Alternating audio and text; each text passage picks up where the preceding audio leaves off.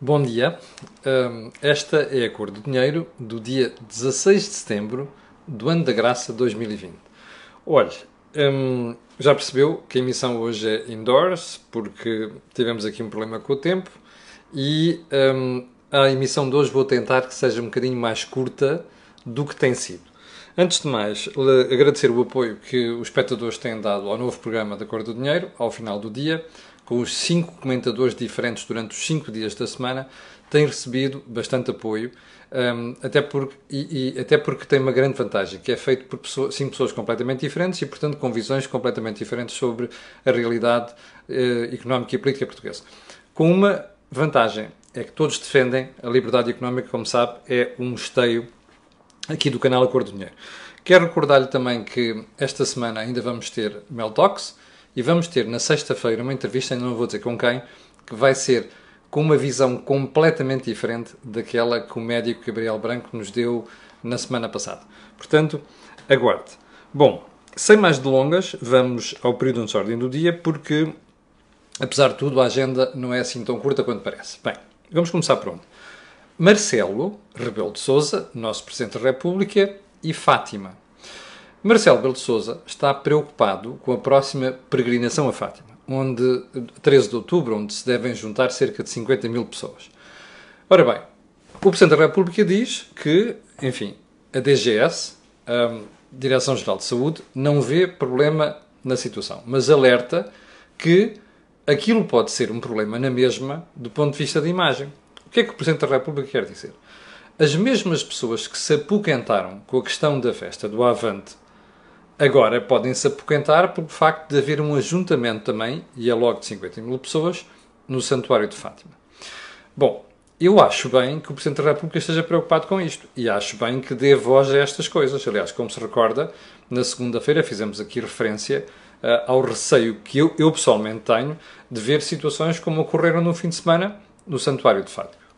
Bom, mas eu não sou candidato às presidenciais. Eu não estou a correr para eleição nenhuma. Portanto, o meu comentário é um comentário independente. Onde é que eu quero chegar? O Presidente da República, ou melhor, Marcelo Rebelo Sousa Cidadão, quer mostrar que não tem dois pesos e duas medidas. E, portanto, está a falar de Fátima porque falou da festa do Avante. Percebe? Só há aqui um pormenor. Eu acho que faz todo sentido estar preocupado com aquilo. Mas há um pormenor no meio disto tudo. É que o recinto de Fátima e o espaço onde as pessoas vão ficar, se forem 50 mil pessoas e se souberem respeitar a distância, não vem daí mal nenhum ao mundo. Mas Marcelo quer cair, ou melhor, voltar a cair nas boas graças da extrema-esquerda, nomeadamente dos eleitores do PCP, até porque já percebeu que vai ter mais concorrência nas eleições do que pensava. Fica aqui registada a nota. Segundo ponto, ainda Marcelo Rebelo de Sousa, neste caso Presidente da República, que ontem resolveu uh, pronunciar-se sobre a TAP e o Porto. Então, a história, eu já lhe falei aqui ontem, até disse que ia falar com o Nuno Botelho, já falei, já vou dar conta disso, que é o, o Presidente da Associação Comercial do Porto, uh, mas Marcelo diz que quer que a TAP uh, apoie não só o turismo, mas o transporte aéreo com origem no Porto. E espera que o problema seja resolvido. Bem, nós também e eu também. Agora, como, deve, como se deve calcular, o Presidente da República só se mete nisto por uma questão eleitoral. Porque ele não tem de se meter na gestão da TAP. Mesmo sabendo que a TAP, a partir de agora, está maioritariamente nas mãos do Estado. E já agora, voltando aqui à questão da conversa com o Nuno Botelho, Nuno Botelho explicou-me que, bom, sendo TAP pública, não faz sentido que nos critérios que está a utilizar para uh, a gestão da empresa não inclua mais saídas ou mais voos a partir do Porto. Bom, eu convidei o Nuno Botelho para uma entrevista para o canal Acordo do Dinheiro que deve ser feita na próxima semana. Em princípio, na terça-feira. Na segunda-feira ou na terça, mas eu darei conta disso. Agora, há dois óbvios que eu coloco isto. Primeiro, é verdade que a TAP é pública e, portanto, se não vai utilizar na sua gestão apenas critérios de mercado, então faz sentido, dizem algumas pessoas, que, ainda que perca dinheiro, passe a funcionar em certos mercados ou certas rotas. Eu não vejo bem assim e vou-lhe dizer porquê. Porque depois quem paga isto somos nós. os contribuintes. Mais, às vezes dizer assim, ah, mas porquê é que as outras companhias, quando saem do Porto, têm uma taxa de ocupação elevadíssima? Bom, eu não sei, mas há uma explicação possível que, se calhar, a originação dessas pessoas, desses passageiros e a comunicação com outros voos faz mais sentido nessas empresas do que noutras. Mas há um último argumento que eu gostava de referir aqui como muitíssimo importante nesta história, que é o seguinte: se a TAP, vamos ser apenas, um, uh, eh, apenas analistas de mercado, se a TAP não percebe se existe ali, ou melhor, se existe ali uma oportunidade de mercado e a TAP não, não percebe que existe, bom, outras empresas vão perceber, vão, vão, vão perceber que existe essa oportunidade de mercado e vão aproveitá-la. O que é que isto significa? Que o Porto vai ficar muito mais bem servido se houver outras empresas a fazerem esse serviço do que apenas a TAP. Portanto, sinceramente, não percebo muito bem qual é todo o alarido à volta disto. Mas, como lhe digo, na próxima semana eh, irei fazer uma entrevista ao Nuno Botelho e ele vai ter a oportunidade de esclarecer estas coisas. Ponto seguinte. A falsificação de deputados por parte de uma deputada do Partido Socialista, Hortense Martins, que de Castelo Branco, a uma certa altura, ao fazer um projeto, concorreu a fundos comunitários, não podia ter concorrido, falsificou documentos, datas e não sei quantos com o pai, e o Ministério Público foi atrás dela e levantou um processo. Ficámos a saber esta semana, eu, isto foi, ficou, ficou conhecido na segunda-feira, eu não referenciei isto, mas houve alguns espectadores que me alertaram para, para esse facto. A deputada e o pai pagaram uma multa de mil euros e o Ministério Público arquivou o queixa. Bom, eu sei que está na lei. Eu sei que a lei permite fazer isto. Qual é o problema destas coisas? É que para a opinião pública o que vai passar é há uns tipos que se safam. E têm razão no que vão dizer. E porquê é que há uns tipos que se safam? Que é a senhora e o pai cometeram uma ilegalidade, que é para não dizer um crime. Mas depois, quando chegou a altura de ir a julgamento, pagaram uma multa e livraram-se da acusação. Eu acho isto uma falta de vergonha sem limites. E porquê? Porque aos deputados é, é exigido um, um dever de seriedade, de transparência e de honestidade que deve ser superior até aos outros cidadãos. Porquê? Porque eles são os representantes do povo na casa onde se discute a democracia. Ora, estas pessoas têm que ter a reputação acima de qualquer suspeita. Esta situação vai criar um problema, primeiro da opinião pública, que é aqueles tipos safam-se. Em segundo lugar, eu, se fosse de Castelo Branco, ao ver uma senhora que falsificou documentos e que pagou uma, uma, uma multa para safar da acusação, só tinha uma coisa a fazer: nunca mais confiar nela e não voltar a elegê-la. Vamos ver o que é que a malta de Castelo Branco vai fazer. Ponto seguinte. Afinal, há ou não uma rota de imigração ilegal para o Algarve? Como você sabe, há meses que andamos a falar disto desde a primeira aportagem de migrantes ao Algarve. Ontem chegou mais um barco à Ilha Deserta, 28 pessoas, das quais três uh, crianças, uma, aliás, três mulheres e uma criança. Eu não sei se o Ministro da Administração Interna, Eduardo Cabrita, que é sempre muito uh, volitivo um, ehm, e muito voluntarioso nestas questões, ainda quer dizer, ele e o Presidente do Serviço de Estrangeiros de Fronteiras, ainda quer dizer que não existe uma rota legal para o Algarve. Eu acho que está claro, é o sétimo barco, as pessoas chegam, deitam os documentos fora, um, publicam fotos giras e tal, vêm com ar de quem não passou agruras nenhumas a atravessar o oceano. Portanto, não é a distância ainda é maior entre o Marrocos e o Algarve do que é entre a Líbia e a ilha de Lampedusa, ou então entre um, a Turquia e a de Lesbos, por exemplo. A distância aqui é maior e, no entanto, as pessoas não passam as mesmas agruras e não vêm com ar de ter sofrido, penado no mar e não sei das quantas. Eu não sei o que é que o Ministro pensa disto. Também não sei o que é que o Presidente do CEF pensa disto, mas eu acho que é a altura de deixarmos fazer figura de parvos, não é? O que está a acontecer é, foi um teste no primeiro barco um, e agora já vamos no sétimo. Moral da história. As notícias correm célere. E no Norte da África alguém já ficou a perceber que é fácil chegar ao Algarve. Não está a mesma chatice que existe na Grécia nem na Itália. E mais, as autoridades não se chateiam assim tanto. Até tem um ministro e um, um chefe, o responsável do CEF, que dizem não, não há uma rota ilegal. Portanto, para aqueles uh, mafiosos que ganham uma pipa de massa com estas coisas, isto é o melhor dos mundos. Só resta saber se nós portugueses continuamos a querer fazer uh, figura de tansos. Uh, não é, Sr. Ministro Eduardo Cabrita? Fica a pergunta para ele. Quem vê o programa e que fala com ele pode fazer chegar esta pergunta. Ponto seguinte, a pandemia não, vamos deixar a pandemia e os preços na hotelaria para outro dia, porque nós já vamos com 11 minutos disto. Vamos só para o último ponto, porque queria perguntar apenas uma coisa. O PCP ainda não comentou a decisão de António Costa e de Fernando Medina de estarem na lista de honra da candidatura de Luís Filipe Feira à presença do Benfica. Por que será? Espera aí. O PCP é tão célere está sempre tão pronto a criticar tudo e mais alguma coisa. As faltas de transparência, uh, as questões da corrupção e não sei das quantas. Não está preocupado com isto? Hum, se calhar tem a ver com outras questões. Adivinho quais. Mas há uma coisa que eu quero dizer à malta do PCP. Não se esqueçam que as pessoas não são parvas, cá fora. E não se esqueçam que as pessoas não olham para isto de forma estúpida. É? Fazem perguntas e levantam questões. Ok? Não se esqueçam disto. Bem, vamos então aos assuntos de hoje. Eu tinha aqui mais uma série de coisas, mas uh, vamos começar por aquilo que se passou ontem no Parlamento. O Presidente do Novo Banco, António Ramalho, foi lá chamado. E foi lá chamado por politiquice, não é? Porque as questões que ele teve ali a falar ontem, para mim não houve uma única que fosse novidade. Ok? O Presidente do Novo Banco foi lá revelar aquilo que já tinha revelado em entrevistas públicas, que já tinha tido intervenções públicas, que já tinha, inclusive, divulgado em posições que o Novo Banco tomou em relação à situação. Portanto, vamos ver se nos entendemos. Aquilo foi politiquice pura e politiquice da pior. Para os deputados tentarem passar para o país uma imagem diferente daquela que têm passado, para desprimor seu. Bom, então o que é que se tratou ali? Olha, variedíssimas coisas. Venda de imóveis. A venda de imóveis foi feita substancialmente abaixo do valor de mercado. E isso foi uma atitude de má gestão.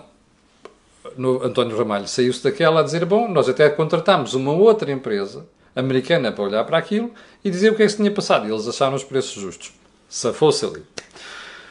Se fosse noutra coisa muito importante, que é talvez o aspecto mais crítico nesta história, que é Luís Filipe ao que tudo indica, é um dos maiores devedores ao novo banco, ou às suas empresas. Não é Luís Filipe é o seu universo empresarial.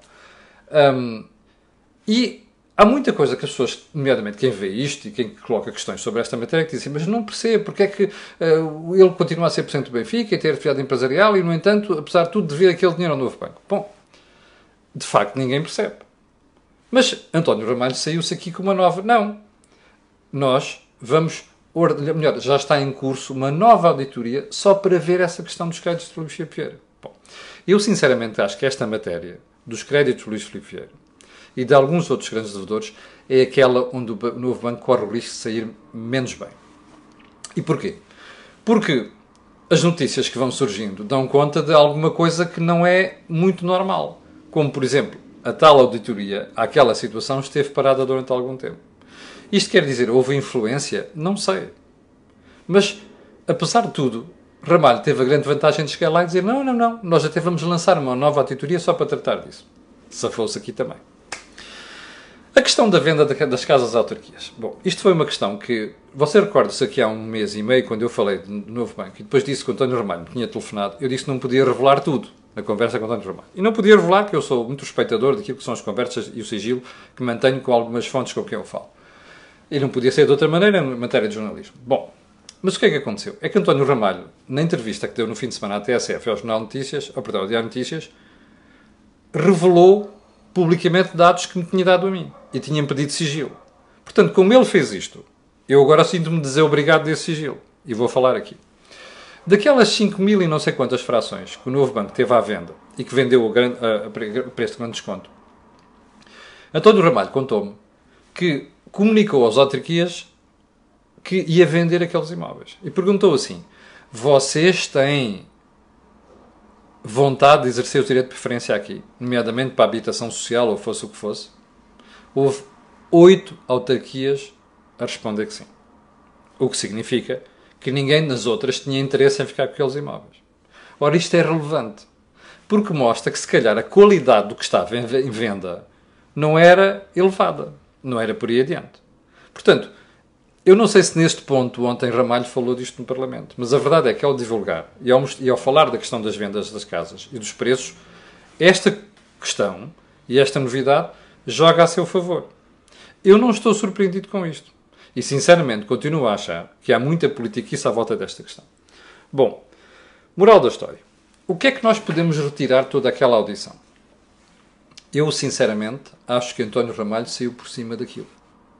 Até porque, uma certa altura, virou-se para a deputada do, do Bloco de Esquerda, Mariana Mortágua, que estava a tentar. Aliás, eu até achei muito interessante. Estou, estou, estou muito entusiasmado com esta preocupação que a Mariana Mortágua tem manifestado em relação à banca, até porque eh, it runs in the family, não é? Como toda a gente sabe, o pai da Mariana é uma pessoa que tem uma atividade, teve uma atividade muito ligada à banca em tempos idos. Eh, não sei se nos moldes mais adequados, mas enfim, eh, fico sempre entusiasmado por perceber que esta preocupação em relação à banca, na família Mortágua, está nos genes, runs in the family, como se costuma dizer. Mas a certa altura percebeu-se claramente que a Mariana Mortágua estava ali a fazer um, isso, não é? E António Ramalho virou-se e disse: pá, mas espera aí, o novo banco não é um as para ser jogado aqui nestas coisas, na política.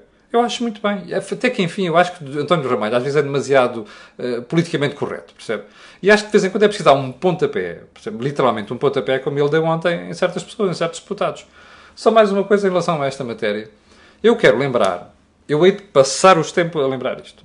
O Bloco de Esquerda votou, aprovou aquilo que este governo fez, o governo anterior, fez com a venda do novo banco.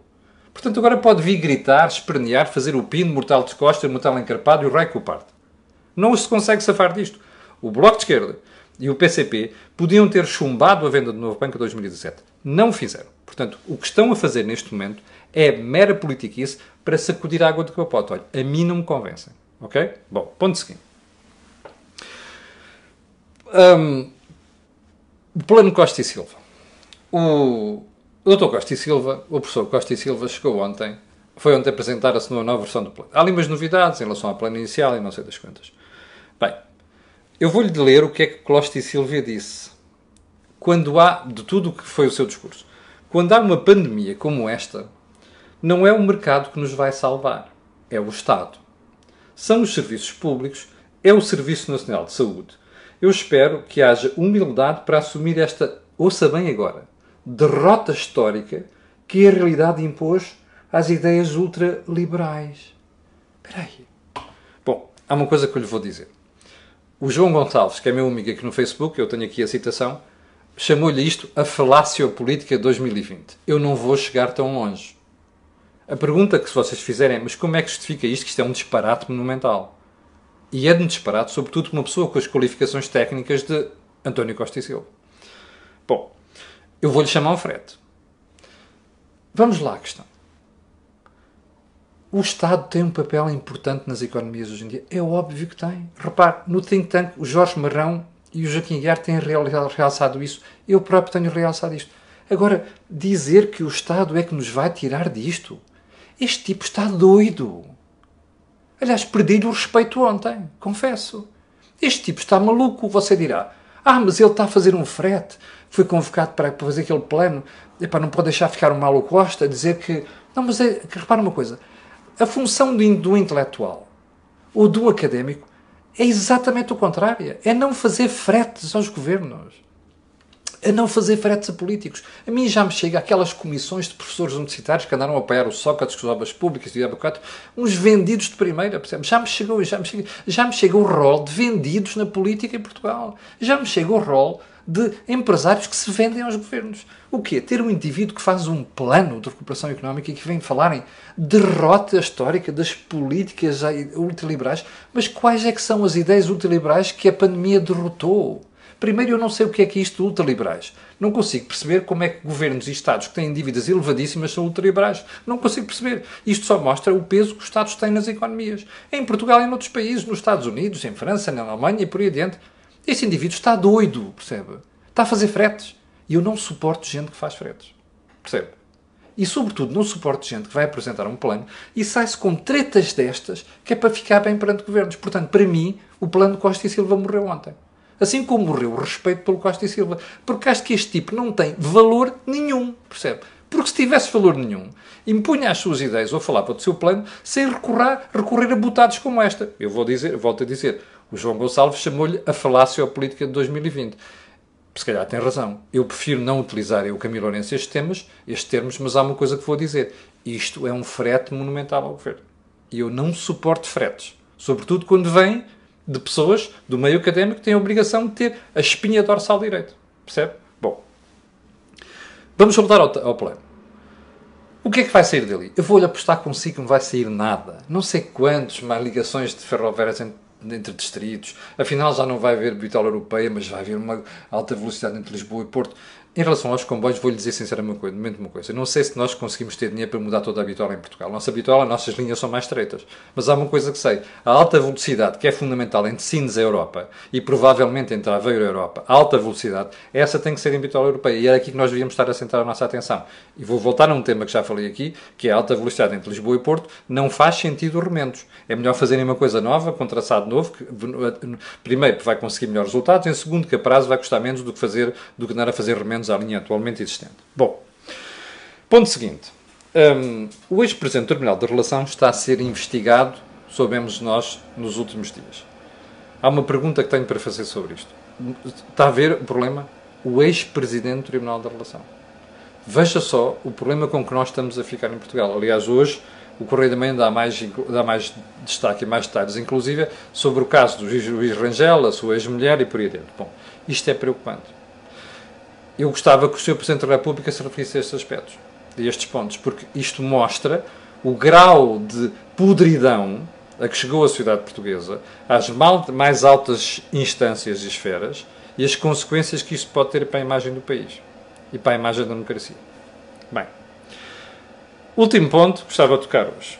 Hum, voltemos ao Benfica. Eu não tinha visto, fui ver com cuidado, as declarações da Fernando Medina à TV antes de ontem, à noite. E fiquei estarrecido. Porque a uma certa altura Fernando Medina virou-se para a jornalista e disse assim, mas não sei porque é que isto é um problema agora. Eu já estive, eu estive na comissão anterior, o Primeiro-Ministro esteve na comissão anterior, porque é que agora se levantou o assunto? Bem, primeiro, nós chegamos à conclusão que Medina não aprende. Ou seja, se esteve na primeira, mesmo que não tenha sido havido alarido na comunicação social, Medina devia ter pensado nisto. Não é? É correto, é a melhor solução. E o Primeiro-Ministro também, Primeiro também. Mas há outra questão que eu quero referir em relação a esta matéria e que me leva a questionar o comportamento e aquilo que disse Fernando Medina. Que é assim, eu acho que Fernando Medina não é estúpido, mas ele esqueceu-se de um ponto muito importante. É que entre a candidatura anterior e esta, Luís Filipe Vieira passou a ter problemas sérios com a justiça. Não é? Está a ser investigado numa série de processos. Tem situações muito difíceis para explicar. Diga uma coisa, você acha sensato que um presidente da Câmara Municipal de Lisboa e um primeiro-ministro participem numa comissão, numa lista de, de, de honra de candidatura de, um, de, uma pessoa à, à presença de um clube, sabendo que passou a ter problemas com a justiça? Isto não diz nada a Fernando Medina? Olha, é preocupante, mas é aquilo que você tem. Bem, vou deixar os outros pontos para trás, porque já estamos com muito tempo, já vamos abusar no tempo outra vez. Quero no final, pedir às 6.300 pessoas que estão em direto aquilo que peço sempre, estas e aquelas que vão ver, que é colocarem um gosto e fazer partilha nas redes sociais, porque aquilo que você ouve aqui não houve em mais sítio nenhum. Obrigado, com licença e até amanhã às 8.